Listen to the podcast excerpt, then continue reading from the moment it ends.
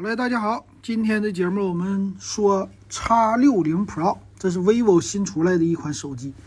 哎呀，现在这手机系列哈，不是一年一更新了，半年一更新，哇，这简直现在已经成常态了。那今天这个 V 六零，说错了，vivo 的 X 六零怎么样哈？之前都是 X 五零系列，其实这两天你看今日头条，你有没有发现一打开今日头条出来的是 X 六零的广告？可以说，广告做的确实挺广的了。来看它有什么特色吧。这个机型呢，搭配的叫第二代微云台，哎，而且有叫蔡司光学的镜头，哎，也有这种的搭配啊，这是它最大的一个特色。那咱们来看背面，其实啊，这个背面看起来和 X 五零系列非常的像，它是一个就那种大摄像头，哎。左上角机身的左上角啊，现在都是这种三层堆叠式的了，就不是一层突出。那摄像头呢，都是中间放一个大的，底下放两个小的，但它不是，它是四个摄像头，它排列的是上面放一个大的，底下两个小的，然后一个再有一个潜望式的镜头加一个蔡司的标啊，这种的，反正它层次感特别的深哈。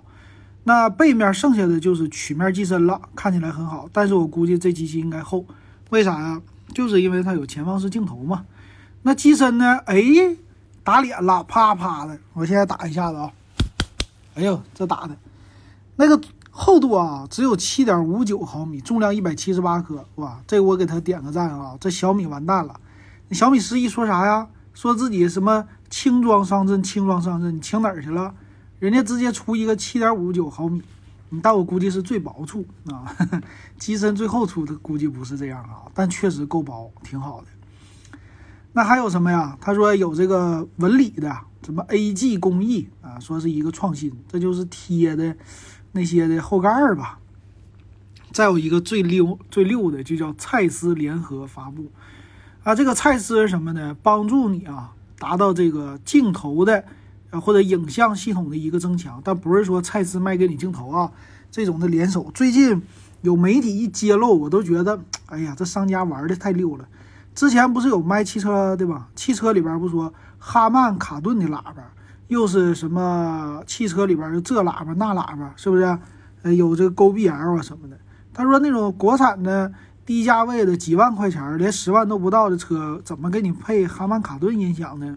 他说啊，这里边小猫腻儿，比如说我这个机器那个汽车里边啊，有什么呃喇叭，喇叭呢，我还有前面两个喇叭，后边两个喇叭，一般六个或者十一个，或者呢再有我这里边还有功放，呃，那全套如果你都是哈曼卡顿，那就贵了。但是呢，我给你一个两个喇叭，这个地方我给你标的哈曼卡顿，剩下的喇叭用国产，或者是剩下的功放我给你用国产，那这样你也说不出来。我有什么错误？我确实用哈曼卡顿，而且呢，用哈曼卡顿的那个喇叭上面给你加上一个标，也就是你前面俩喇叭是哈曼卡顿，剩下的呢不是，反正哪便宜用哪个。但是我宣传的时候就可以说这是哈曼卡顿的，嗯，对不对？你说不出来错，你还觉得哇这车高级。所以说现在手机领域也是这样的啊，蔡司认证知道吧？这个不是说蔡司给你的镜头，再有就那谁哈曼卡顿音响。是吗？那是认证啊，帮你调音啊，是卖个标而已啊，所以大家可别当真。那这个照相呢，它这次用的叫第二代的微云台呀，微云台采用的是四千八百万像素的主摄。微云台好在哪呢？就咱们说了，它有呃，算是一个运动的补偿，对吧？这一点还是挺牛的，并且增加了夜视的功能啊，很多啊，那就不说了吧。谁家拍照没有夜视？是不是超级夜景运动的？反正这次它主打呢，就是动起来的时候，我有一个光学变焦，哎，这个效果特别的好。微云台嘛，云台我们都知道它不动，对吧？所以你买这个手机光玩游戏干啥的？不拍照，甚至是拍照的时候你不摄像，哎，那这手机突出不了了啊！所以一定要摄像，一定要望远，因为云台就负责在望远和摄像的时候，哎，好使。还有一个功能挺好玩啊，它支持叫黑白照片一键翻新，哎，这有意思啊！点一下子自动给你放新，哎，这翻新的功能最近呢，在今日头条什么的西瓜视频上我看了很多。这个叫啥呢？就是 AI 的上上色，对吧？瞬间还原色彩，挺有意思的啊。那这次的处理器芯片用的是三星，三星呢叫啊那个叫什么猎户座一零八零吧啊，我这个不敢说啊，英英语咱老金不好，但是最起码它是最新的工艺，五纳米的，但不是骁龙八八八。那存储呢？他说叫十二加三 G 运存的快感。什么叫十二加三 G 啊？他说啊，在十二 G 运存基础之上。利用内存融合技术，可以调用三 G 的内存空间到运存上进行使用。那什么意思啊？就是在你的手机里边运行的内存，对不对？它叫运存啊，这个我搞不明白，一会儿我看一看吧。反正是 UFS 三点一的存储。呃，以前我们说啊，内存加速，内存加速是什么？是把你的硬盘画出来一块空间给内存。啊，这样达到一个缓存的作用。那它这里边说到的调用三 G 内存空间到运存上进行使用，啊，这里边的内存空间应该指的也是内部的硬盘的空间，啊，应该是这个和电脑有点类似啊，它有一个综合的速度，应该就是预加载这种的。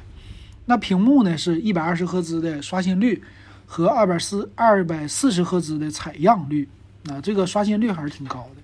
屏幕呢这回也变了啊。也是跟三星一起联合研发的，叫 LTM 的阳光屏。那这个屏幕我看了，它是 E 三的发光材料。有人说小米是 E 四的啊，这没有小米的猛。嗯，那它的屏幕前面啊，它是正中间一个屏下的摄像头，这个和最新的 nova 系列很像啊。然后两边曲面屏，反正现在能看出来，三星的曲面屏已经是挺多的了。啊，满大街都是了啊，谁家都有了。那 vivo 家的特色呀，除了拍照之外，就是玩游戏。他们有叫游戏电竞的鹰眼模式和游戏护眼模式，让你速度更快。还有电竞模式。再有什么呢？充电，充电呢？他说一不留神就充满，充多少啊？这个我看一下子啊。哎，他就说了一个一不留神就充满，也没说是多少瓦。一会儿我去看看，到底是不是六十五瓦呀？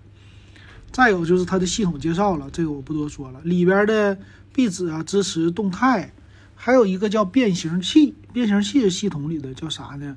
说无需往返于各个系统设置页面，就能推推出了让你随心所欲 DIY 桌面的效果啊，就跟主题类似的了。但是这个就是和苹果的小的组件很像啊，挺有意思的。好，那我们来看吧。刚才他提到的运行内存，呃，这里边写着呢，是这儿吧？我看看啊，哎呀，这里边写的是，呃，读取的速度快一些，然后手机系统预装的程序占据了部分运存空间，实际运存少于十二个 G，这个咱也知道，啊，这里边也没说，算了吧，那就咱们看详细参数吧。详细参数方面啊，这个手机最薄的款式是七点五九毫米，最厚的七点六九毫米啊，这俩一个是一百七十九，一个是一百七十八克，呃，一个叫原力版，一个叫华彩版，就是这个盖儿稍微差一点哈。但是他也说了，薄厚都是在机身上，而不是包括摄像头，所以它有点取这个概念的意思。带上摄像头肯定超超过八毫米了。那这个处理器呢？咱们说了，猎户座一零八零这个处理器呢，你看啊，二点八 G 的一个大核，二点六 G 三个小中核，两个 G 的是小核四个，所以它这个处理器就是最新的形式的。这个架构呢，应该是和麒麟九千差不多的，五纳米的架构，啊，五纳米的工艺，G 七八的啊 GPU。那内存呢？它全系都十二 G 的内存，因为它是 Pro 版嘛。机身存储二百五十六 G，但是内存用的是 LPDDR4X，可不是 LPDDR5 啊，所以这一点跟小米十一，我觉得整机比起来还是差一个，差一个时代呀，或者说差一代啊，这种的感觉应该不算是特别旗舰的。然后存储 UFS 三点一，呃，电池呢只有四千二百毫安，它为啥不介绍充电呢？对，用的是三十三瓦的充电。那屏幕呢是六点五六英寸啊，它是二三七六乘一零八零 P 三的色域 AMOLED 的屏啊，这屏幕还是挺好的，而且曲面的那种的。前置摄像头三千两百万像素，后置一个主摄是四千八百万像素，然后超广角是一千三百万像素，还有一个人像镜头一千三百万像素，再一个八百万像素的潜望式镜头，支持五倍光学变焦、六十倍的超级变焦。所以这个，我觉得它四千八百万像素微云台那主摄底比较大，它达到了呃。光圈啊，一点四八，这光圈特别的大，说明这个底肯定是不小，要不然它不能有这么大的进光量。那支持四 K、八 K 的这种的都支持啊，五倍光变够了。那再来看，它是五 G 的手机都支持，再有一个屏幕指纹解锁支持，双频的 WiFi。那 WiFi 六它没有说，但是支持蓝牙五点一，所以我觉得 WiFi 六可能会。呃，去掉，为什么呢？因为它官方 WiFi 六这是一个很大的卖点，它不宣传，那就说明它不支持。那 Type C 的接口，三点五毫米耳机接口是没有的，剩下的没啥了，看售价吧。售价方面，其实和上一代就是半年前的没什么太大变化。最顶配的就是 vivo X 六零 Pro 十二加二百五十六 G 版，卖的是四千四百九十八，这个售价啊。呃，跟他们家自己比，跟叉系列比不算贵，很多人还是都能消费得起的。但是你得看一看，你买这个的意义是什么？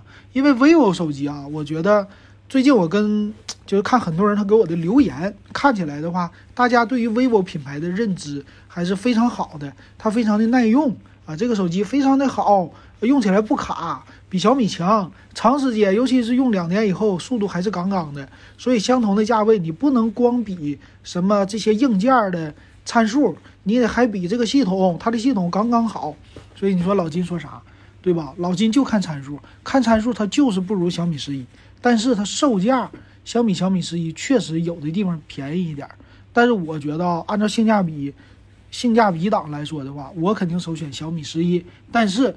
啊，我保留意见，因为啥呢？广大广大听友，广大这个不能不能说不懂手机啊，但是大部分人啊买的同价位的话，应该是百分之五十的人会选择 vivo 的 X 六零，只是这两个品牌相比较的话，所以我觉得哈，你说买这个手机还是买小米，你这么来比较的话，哎，你就犹豫了。一旦你犹豫一点儿，你觉得外观好的话，那你去买这个手机。啊，因为这手机也能用住，啊，它的处理器啊，其他方面其实都 OK。虽然说没有那么高的充电的什么的，咱不追求这极致，啊，因为极致的话可能是小米这种的主打性价比的机型，它会追求在参数上的极致。但是 vivo 这种机型呢，其实还行，我觉得点评下来它比较的均衡。没有说你为什么没有六十五瓦的充电，为什么没有这个，为什么没有那个？但是它给你的东西满足你日常需要，而且也有一个旗舰的外观和配置，啊，小配置，我觉得还是够的。那这个机型四千多块钱还是能买的，毕竟你说十二个 G 的那种二五六 G 存储已经够大了，对不对？你日常用你也不会卡，这手机你要是两年用卡了也挺费劲的，所以我觉得还是可以的啊，可以买，但是。呃，想追求性价比的人，那估计不太适合他。这就是我给他的定位。好，那今天咱们就说到这儿。如果你喜欢我节目，可以加我微信 w e b 幺五三，还有咱们电子数码点评群，现在是十块钱入群。